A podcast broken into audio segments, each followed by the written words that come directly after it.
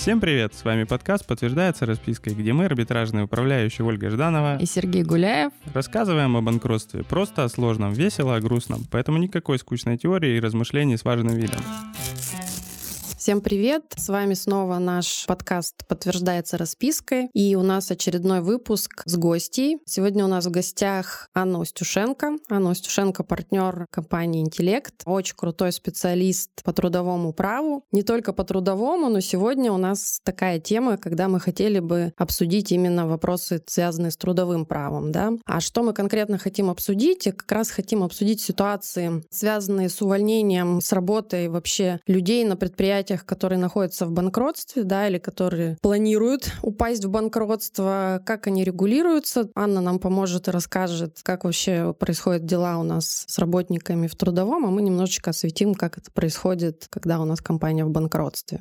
Коллеги, здравствуйте. Уважаемые слушатели, добрый день. Спасибо большое за приглашение, очень рада. И на самом деле я сегодня, наверное, буду в такой позиции, в позиции задающей вопросы в том числе, потому что мне правда интересно, как в банкротстве это происходит, потому что я все-таки немножко специалист в трудовом праве, а в трудовом праве все совсем не так, как у вас. Поэтому давайте поговорим, поразбираемся и посмотрим, наверное, на те особенности, которые есть в нашей отрасли и в вашей, ну, будем так это называть, в нашей и вашей, потому что, как я понимаю, все по-разному регулируется. Практика разная. Да, мы уже много раз упоминали о том, что работники у нас могут использоваться во всяких не совсем хороших целях в банкротстве. Говорили там про вывод денег под видом выплаты зарплаты с ее внезапным увеличением лечением. Говорили там про много еще нехороших вещей, которые происходят с работниками у нас в банкротстве. И сегодня вот попытаемся рассмотреть это все поподробнее. Ну, я думаю, начнем мы, как обычно, с общих норм, которые это все дело у нас регулируют, именно положение работников в банкротстве. Все работники у нас при введении изначально процедуры наблюдения, наверное, начнем с нее, раз у нас с нее, как правило, начинается банкротство. В банкротстве у нас временный управляющий обязан провести собрание работников, э, если такие имеются, а,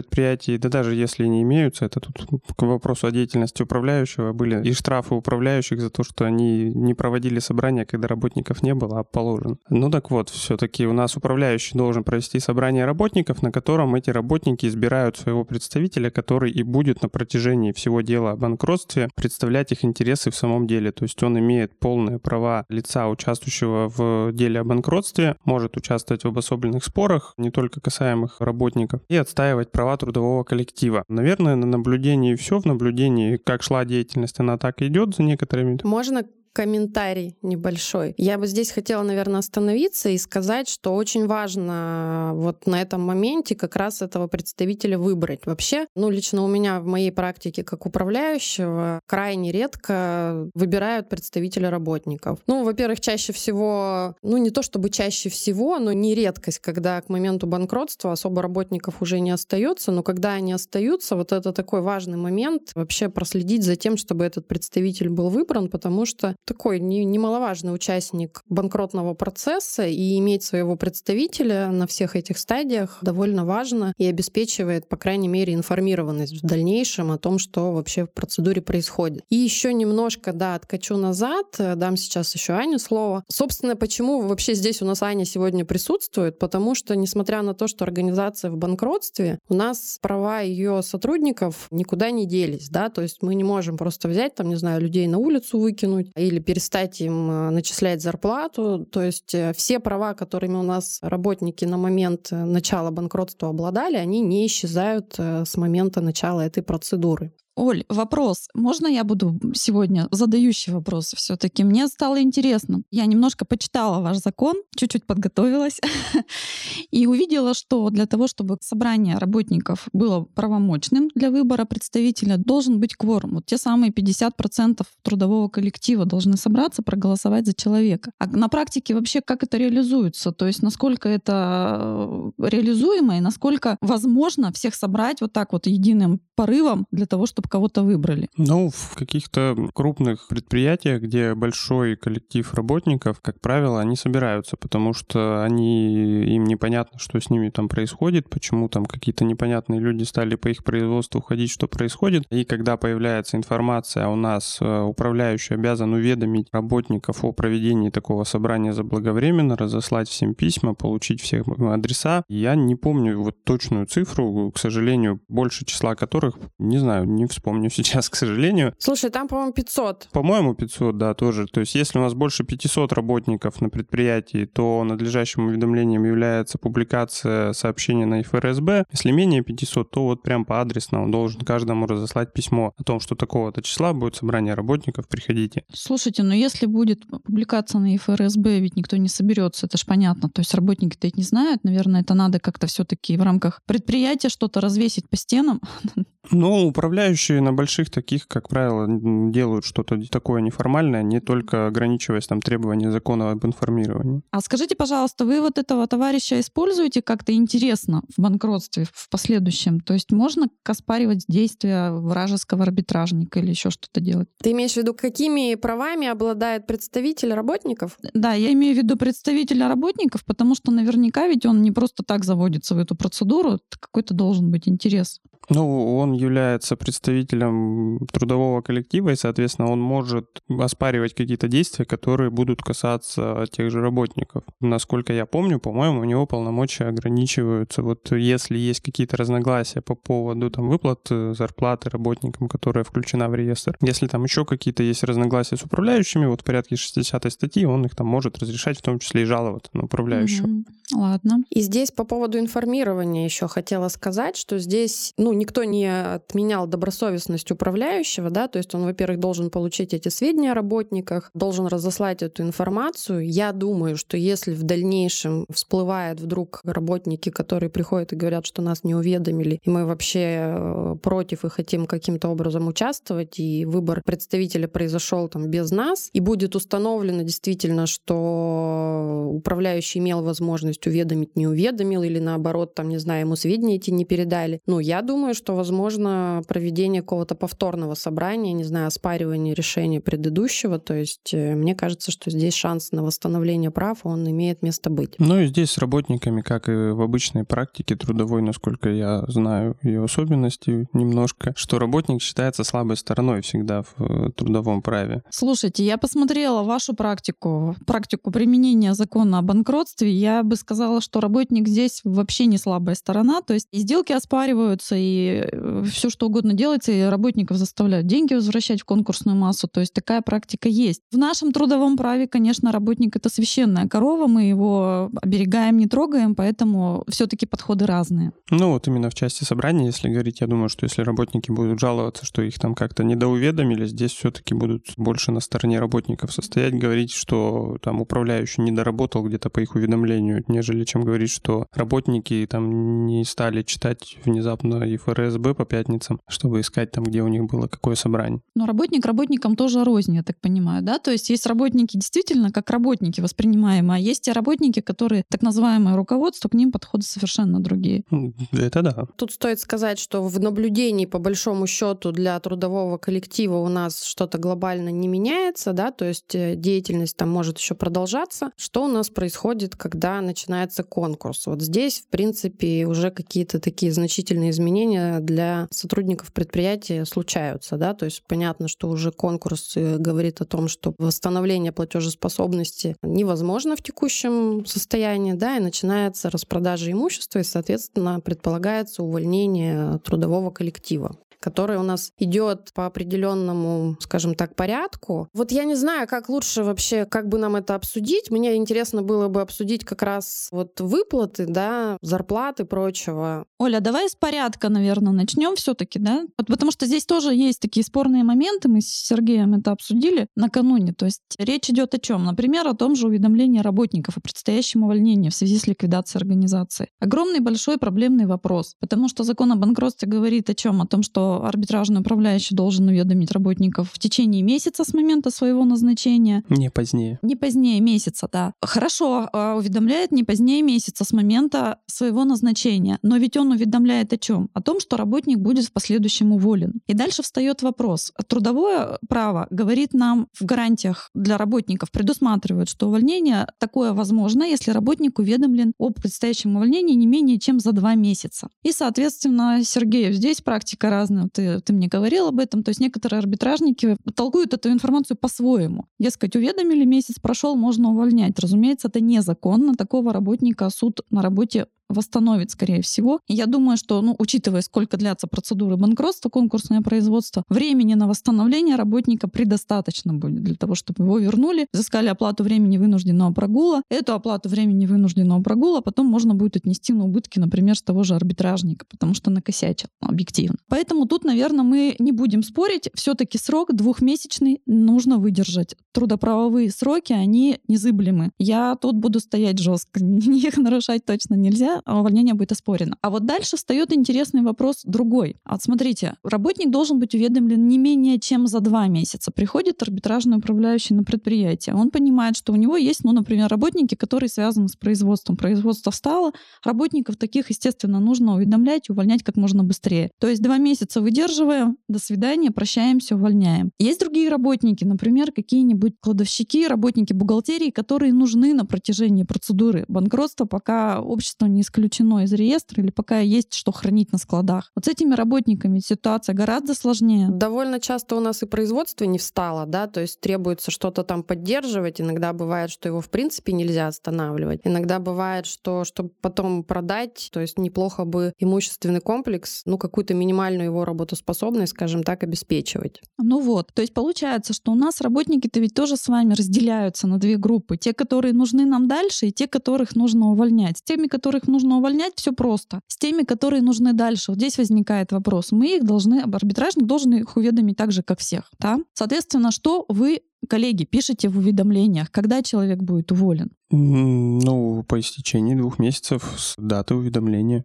А он нужен тебе. Как ты его будешь увольнять? Нет, но мы можем оставлять этих работников, да, то есть они, по сути, продолжают свою деятельность, но здесь управляющему нужно подстраховываться, то есть споров таких довольно много, когда возникает вопрос там, целесообразности нахождения того или иного сотрудника там, на рабочем месте. У нас даже есть такая практика, когда остающийся работник получает повышенную зарплату, нежели та, что у него была до банкротства. Ну, это, скажем так, не во всех случаях, но есть положительные положительные решения, когда суды эту целесообразность понимают, да, когда говорится о том, что, не знаю, был штат там из 20 э, бухгалтеров, да, потом 18 уволили, два осталось, и этим двум оставшимся делают какую-то повышенную зарплату, потому что, несмотря на то, что объем работы в целом по компании там снижается, он все равно сохраняется довольно большим, например, да, то есть или там инвентаризацию нужно провести, там какой-то там гигантский объем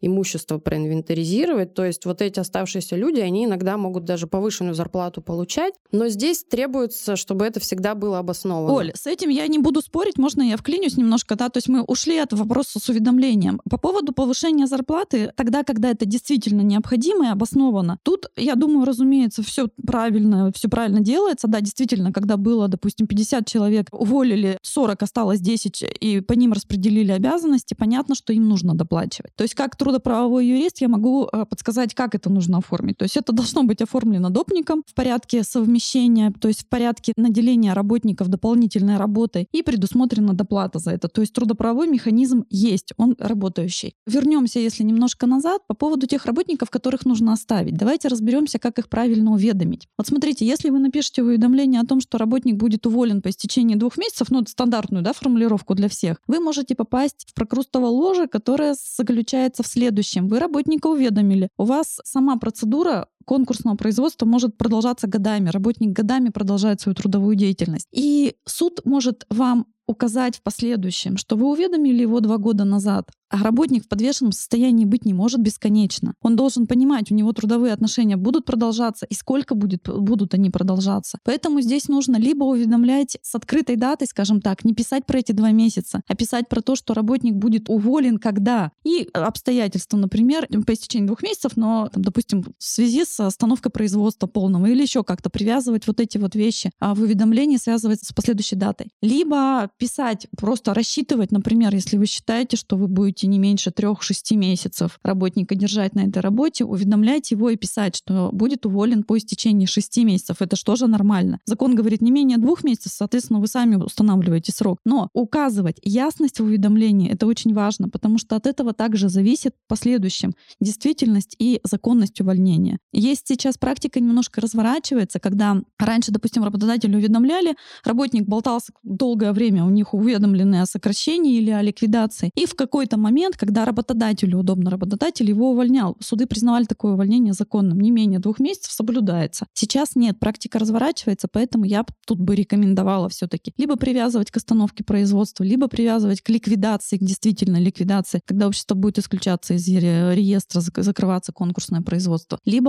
устанавливать более длительный срок. Не попадайте вот в эти два месяца. Ну и я бы тут по работникам хотел бы, наверное, еще соотнести именно функции работника и обязанности арбитражного управляющего. То есть если говорить о той же инвентаризации, о бухгалтерии, там еще каких-то, это же все обязанность управляющего становится. Вести бухгалтерию, вести, проводить инвентаризацию. То есть он на это имеет право уже привлекать специалистов отдельных, в том числе за счет средств конкурсной массы. Здесь вот вопрос целесообразности сохранения таких работников, я думаю, он тоже может вставать, потому что зачем этих работников сохранять, если это, по идее, должен делать управляющий. Какими уж он это силами будет делать, это вопрос к нему. Поэтому я думаю, здесь вот если будут какие-то вопросы правомерности именно действий управляющего в ключе увольнения рассматриваться, я думаю, здесь э, стоит обращать внимание еще и на соотношение функций. Понятно, если там какое-нибудь производственное предприятие стоят станки, управляющий там за станком не пойдет стоять, а их э, нельзя останавливать. Такой, наверное, коллектив сохранить нужно. А вот все остальное, ну, здесь еще вопрос.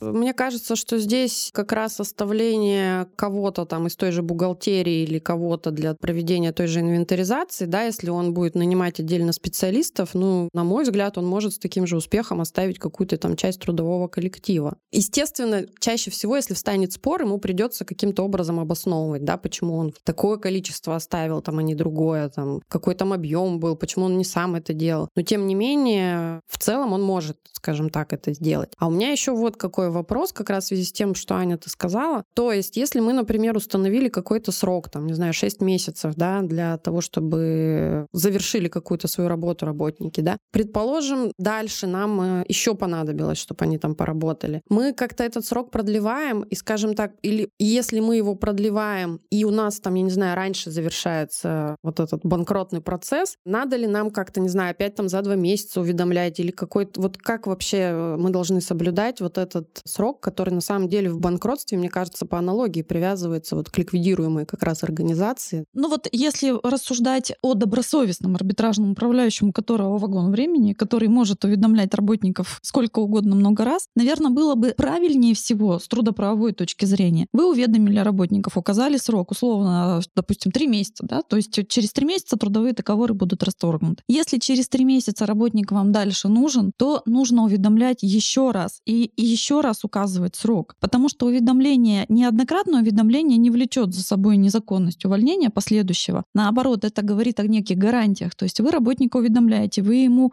указываете примерные горизонты планирования его жизни и деятельности получения заработной платы. Добросовестный арбитражник уведомлял бы, наверное, несколько раз. Хотя я не знаю, в практике есть такое или нет, арбитражный управляющий делает или нет, поскольку говорю, что практика прошлых лет, она была такова. Один раз уведомили, и сколь угодно долго работник в таком статусе может пребывать. Уволим, когда будет необходимость. Поэтому вот если брать текущую практику, как она меняется сейчас, я бы сказала, что желательно уведомлять несколько раз. Истек срок, мы делаем это заново. Причем всех под роспись. Неудобно. Сережа, ага. есть что-то добавить? А, ну, я считаю, что с точки зрения именно гарантии прав работников, конечно, такой подход лучше. И это правильнее, даже несмотря на то, что там управляющему добавляют лишней работы, ну, не так уж это и страшно. Пускай поработает, чем один раз уведомил, и потом, может, да, если рассуждать как управляющему, возможно, это было бы и удобнее. Но с точки зрения работников, понятно, что такой подход, он более справедлив, что ли, даже в какой-то мере, что люди уже понимают, когда что у них там может происходить. Коллеги, а вы знаете, что у вас есть еще обязанность, как у арбитражных управляющих, например, профсоюз уведомить? Причем уведомить за три месяца. То есть тоже такой интересный момент. Законом предусмотрено уведомить за три месяца предстоящему увольнению в связи с ликвидацией. И мы тут, опять же, попадаем в несоответствие по срокам, потому что работников мы уведомляем за два месяца, профсоюз за три месяца, службу занятости или центр занятости тоже за два месяца, но там есть еще одна фигня, связанная с тем, что если это влечет массовое увольнение, то за три месяца. И вот эти вот сроки, игра вот этих сроков 2-3 месяца, опять мы с ними, практика с ними так и не определилась. Все-таки какие тут надо соблюдать. Поэтому если брать какого-то сферического коня в вакууме, очень добросовестного арбитражного управляющего, который пришел на предприятие, готов выполнить все правильно, то я бы, наверное, рекомендовала все-таки держаться вот этих больших сроков. То есть за три месяца уведомить всех, как полагается, все всем разослать и дальше уведомлять по мере необходимости тех, кого оставили. Ну и вот мы еще несколько раз уже говорили про фразу такую увольнение в связи с ликвидацией. Здесь, наверное, стоит еще немного остановиться вообще, что же такое ликвидация, когда у нас она применяется, эта норма к банкротству. И здесь-то практика абсолютно разная на уровне судов. Часть э, практики говорит о том, что в случае банкротства увольнение в связи с ликвидацией считается с даты введения конкурсного производства, в том числе на уровне Верховного суда. А другая позиция, также существующая на уровне Верховного суда, говорит о том, что увольнение в связи с ликвидацией это только полное исключение из игры. То есть уже то есть э, завершение конкурсного производства.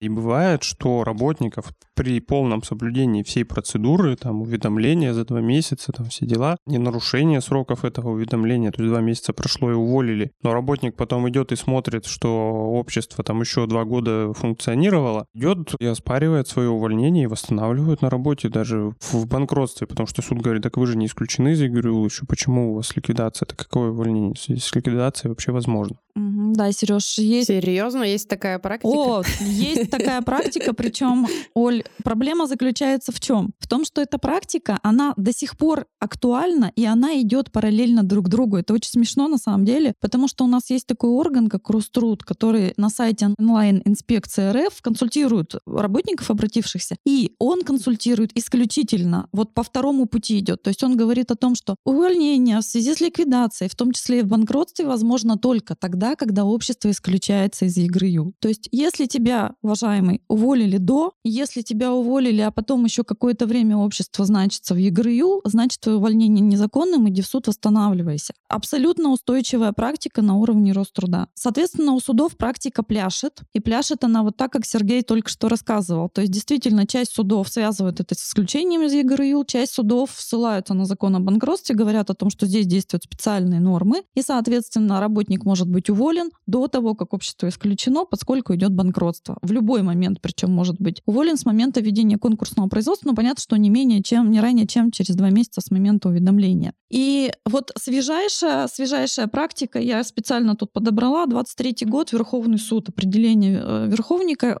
все-таки держится подхода номер два. То есть речь идет о том, что увольнять в банкротстве можно до того, как общество было официально ликвидировано, до того, как оно исключилось из реестра. На самом деле Верховный суд это нормально, абсолютно обоснованно расписал, то есть он говорит о том, что процедура сложная, процедура длительная. Это нормальный процесс, что увольнение будет производиться до того, как общество будет исключено из реестра. Только единственный момент, который здесь возникает, при рассмотрении таких дел очень много уделяется внимания мелочам, очень много уделяется внимания особенностям конкретного банкротства и особенностям конкретного увольнения конкретного работника. То есть, например, если условно Иванов был уволен, допустим, он выполнял какую-то работу, был рабочим со станком, а станок продолжает работать, производство продолжает работать, Иванова, скорее всего, восстановят. Если же производство закрылось и видно, что деятельность арбитражного управляющего направлена только на закапывание трупика, то есть на раздачу оставшихся денежных средств, естественно, увольнение будет признано признано законным. То есть это очень важно арбитражнику включать голову, когда он увольняет людей. Не увольнять пачками бездумно, просто потому что мы ввели конкурсное и начинаем этот процесс. А если производство продолжается, но оно в значительной степени сокращено, и объективно ну, не нужно такое количество работников, какое было, когда у предприятия было все в порядке, да, то есть управляющий, там, не знаю, сокращает, увольняет 50%, э, а 50% продолжают работать. Вот эти уволенные 50, они могут требовать восстановления в связи с тем, что деятельность какая-то продолжается? Оль, на самом деле очень классный вопрос. Почему? Потому что откуда вообще ноги растут у вот этой ситуации, когда люди что-то оспаривают? Они растут из того, что когда человека увольняют в связи с ликвидацией в тобою описанной ситуации, он всегда задается вопросом, а почему меня, например, Иванова уволили, а Петров остался работать за станком? А с чего ради? А не похоже ли это на сокращение штата, на скрытое сокращение, да? Потому что ведь при сокращении штата у нас больше гарантий, чем при ликвидации организации, при увольнении с сокращением штата. То есть предлагают вакантные должности, выбирают по квалификации, более высоких работников оставляют и так далее. При сокращении запрещено увольнять беременных, женщин с детьми до трех лет, сейчас, э, допустим, связано с мобилизацией, тоже определенная категория работников и так далее. То есть гарантий реально больше. И вот здесь, когда встает вот такой вопрос и вот такой выбор, а кого мы будем увольнять и по какому основанию, по пункту первому или пункту второму, части 1, 81, тут нужно обязательно очень четко иметь арбитражнику доказательственную базу для суда, если работник пойдет спорить, и доказывать, что именно Иванов оказался в данном случае ненужным лишним работникам, его станок пришлось остановить. Его деятельность прекращена, то есть деятельность по его трудовой функции. И если вдруг так получится, что вы, например, действуя как арбитражный управляющий, если суд выявит, что была какая-то недобросовестность, то есть, например, оставил своего родственника работать, а Иванова уволил вот того самого, или еще какая-то такая вот ситуация необъективности, то восстановление здесь, к сожалению, возможно. Управляющего не должно быть на процедуре, где работают его родственники. Ну, я условно. Это может быть не связано с родственными какими-то связями, это может быть все что угодно. Ну, в общем, на самом деле здесь, судя по всему, имеет смысл э, при таком увольнении придерживаться тех правил, которыми бы мы руководствовались в случае сокращения да, работника. То есть э, мы его увольняем, но при этом держим в голове, если у нас остается кто-то работать на каких-то аналогичных должностях, что здесь по сути, надо действовать примерно так же, как при сокращении. Возможно, Оля, это была бы хорошая, наверное, альтернатива, потому что если бы арбитражник проводил вот этот процесс, сравнивал по квалификации по 179, как это предусмотрено в Трудовом кодексе, то, наверное, к нему вопросов было бы сильно меньше. То есть, что нужно, по идее, сделать арбитражнику? Нужно либо создать кадровую комиссию, ну, из тех, кто остался, если есть из кого создавать, и, соответственно, при решении вопроса о том, кого мы будем увольнять, все-таки посмотреть на социальное положение, на семейное положение, ну, есть категории определенные сотрудников, которые имеют приоритет, преимущество при оставлении на работе. И вот руководствуясь вот этими критериями, по аналогии определиться со списком лиц, которых мы пока не трогаем. Я думаю, что это было бы очень разумно. А вот здесь наоборот таки не будет ли это в обратную сторону работать? То есть сокращение это сокращением, там оно же подразумевает, что предприятие станет поменьше, но работу продолжит. А с другой стороны, банкротство это все равно не предполагает, что когда-либо деятельность будет продолжена то есть предприятие в любом случае закроется. Там ну, не через три месяца, как уведомление, но там через год, через полтора. А и вот таким работникам, наоборот, если вот исходить там из критерий квалификации, там еще чего-нибудь, понятно, что предприятие схлопнется. А вместо того, чтобы они, может быть, искали себе какую-то альтернативу, а им будет предлагаться работать здесь, а потом внезапно, опять же, подбирать себе что-то новое. Но это, это не связано с законом, такое размышление, просто по-житейски, что называется. Мне почему-то сейчас об этом подумал задумалась. Поэтому, ну, вот с этой точки зрения я даже не знаю, полезно ли здесь сравнение с сокращением. Мне кажется, что вот здесь будет все-таки крыться дьявол в мелочах, и нужно в документах, которые мы будем оформлять при таком выборе, нужно всегда отмечать и везде указывать, и в уведомлениях работникам указывать о том, что этот выбор был сделан до момента прекращения деятельности предприятия, то есть до момента остановки производства и так далее. Не нужно давать работникам какую-то надежду на то, что все будет продолжено. Да, мы говорим о том, что ты продолжишь работу до момента, пока все полностью не закроется. Вот так. То есть, чтобы у работника тоже была ясность. И нельзя работнику каких-то странных надежд, естественно, вселять. Поэтому я думаю, что надо в документах четенько указывать причину, по которой мы того или иного работника оставляем. И причина должна быть связана вот как раз-таки с прекращением деятельности предприятия, но до завершения его деятельности. Давайте, наверное, поговорим про такой важный, интересный вопрос по поводу выплат, да, то есть, которые у нас происходят при увольнении в банкротстве. С какими выплатами мы сталкиваемся, да? Но если речь идет про обычную фиксированную зарплату, которую там работник получал, вот он получил расчет за отработанное, ушел. Если мы говорим э, то, что мы видим, бывают золотые парашюты, бывают э, выплаты премий. Вот сейчас, например, у нас мы сопровождаем банкротство всем известной компании Oracle, и там мы наблюдаем, например, выплаты работникам при увольнении там, в размере 10 окладов. Да? Насколько вообще в трудовом праве возможно оспорить вот такие действия, скажем так, по выплате заработной платы, которая не была изначально предусмотрена, да, то есть не было никакого золотого парашюта в трудовом договоре. Это было доп. соглашение, которое было связано непосредственно вот с увольнением в текущий момент момент. То есть вообще мы говорим сейчас даже не, не про ситуацию банкротства, а вообще вот в трудовом праве, насколько возможно оспорить выплату заработной платы в обратную сторону.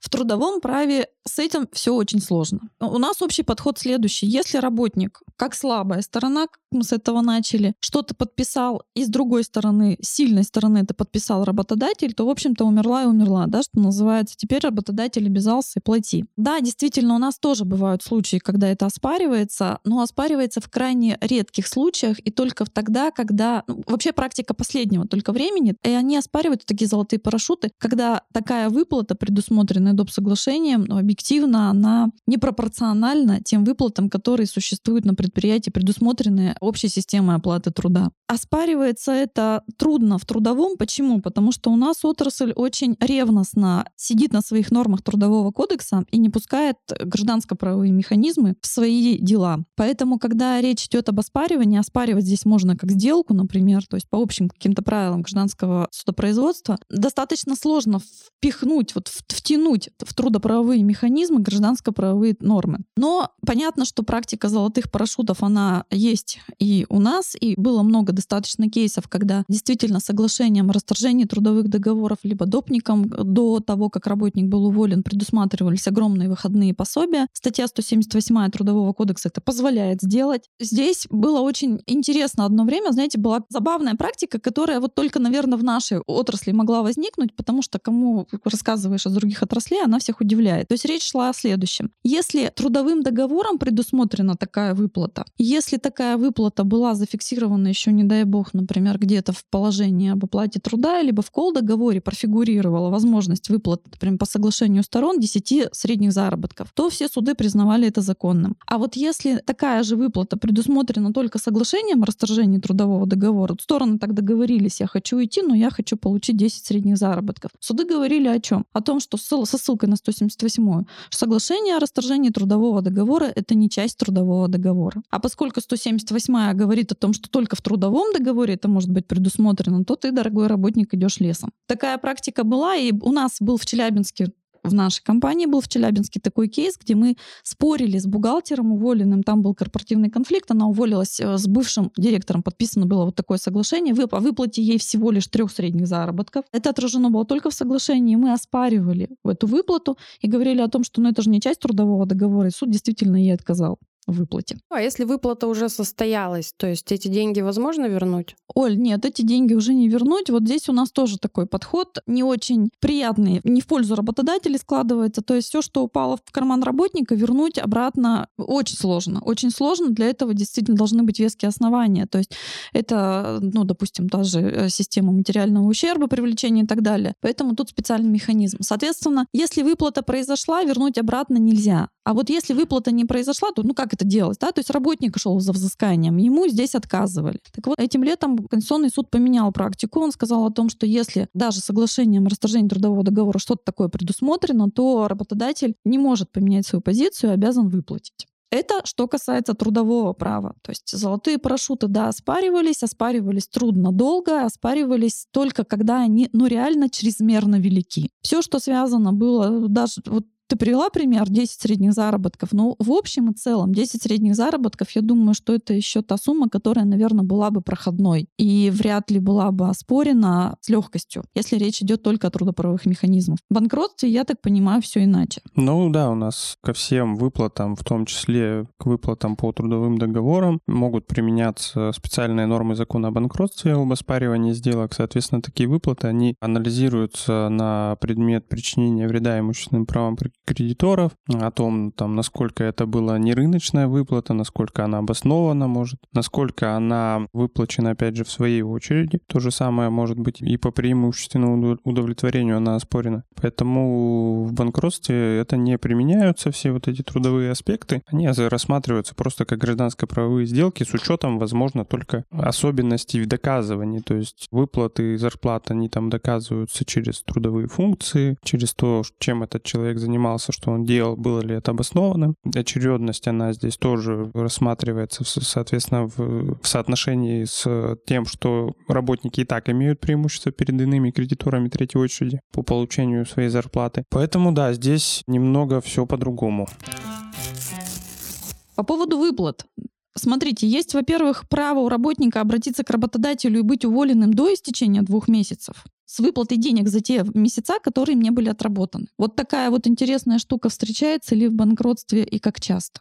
Ну, я, насколько знаю, я с этим не встречался лично, но я думаю, здесь то же самое вполне возможно, потому что если он же увольняется по общему же правилу с этими же двумя месяцами, если он хочет, он уходит раньше, я думаю, здесь в этой части все равно будет работать трудовое законодательство. Поэтому я думаю, что такое же правило, оно сработает. Здесь вопрос только в очередности удовлетворения данного требования будет. Угу. Вот, кстати, интересный момент, если вернуться к началу нашего нашего разговора с тем, что мы выставляем срок, там, не знаю, полгода, да, например, уведомляем и говорим о том, что будет работник уволен через полгода. Если он решит уволиться сейчас, обязаны ли мы будем ему выплачивать за более длительный срок? Да. А, а я думаю, нет. На самом деле есть такая практика, когда мы, уведомив за три месяца о том, что он будет уволен через три месяца, через полгода, даже через год, если он решает уволиться и обращается к нам, и мы согласны. Тут видите, ключевой момент следующий. Работодатель а тут в данном случае арбитражный управляющий, представляющий работодателя, он должен быть на это согласен, то есть это право работодателя пойти на такое увольнение. Поэтому если вдруг такое предложение от работника поступает, и вы понимаете, что его проще уволить, нежели держать, даже с выплатами, то почему бы нет, трудовое законодательство это позволяет. Тут есть еще такой интересный момент, коллеги, буквально минутку, который связан со временем, когда вы работника уведомили. К примеру, представим себе ситуацию частую, я думаю, да, когда работник уведомлен, два месяца он ходит, ждет своего его увольнения. Уволить вы его раньше не можете, только по собственному желанию или по соглашению сторон, а занять его тоже нечем. Соответственно, встает вопрос, какие деньги вы выплачиваете такому работнику. И вот насколько я знаю, в банкротстве, как правило, арбитражные управляющие платят такому работнику средний заработок ну, грубо говоря, зарплату сохраняют да, за эти два месяца, пока он ждет своего увольнения. Хотя на самом деле есть такой механизм, как, например, введение режима простоя. То есть, э, в общем-то, трудовой кодекс нам позволяет ввести в данном случае простой. Вводится очень просто приказом, приказ доводится до работника, и путем введения простоя вы сможете экономить заработную плату работника, то есть платить не полную заработную плату, а платить всего лишь две трети от среднего заработка. То есть здесь такой интересный механизм, который почему-то на практике не используется. Поэтому я думаю, что можно о нем подумать и попробовать его применять. Нам доставались как-то предприятия такие, где платить нечем было, как правило, и сначала надо было добыть денег, а потом уже со всеми рассчитаться, поэтому такой вопрос он не стоял. Так, ну я предлагаю завершаться. На самом деле вопросов довольно много возникает вокруг этой темы, поэтому я предлагаю переместить э, дискуссию в наш э, телеграм-канал. У нас есть телеграм-канал «Подтверждается распиской». Называется он точно так же, как наш подкаст. И, в принципе, если у вас остались какие-то вопросы, можете туда их писать. У нас будет информация о выпуске выложена там. Под ней можно будет задавать вопросы. Мы их обязательно передадим Анне, если они будут связаны с ее тематикой тематикой, либо ответим сами. Все, всем пока. Спасибо большое за приглашение. Всего доброго.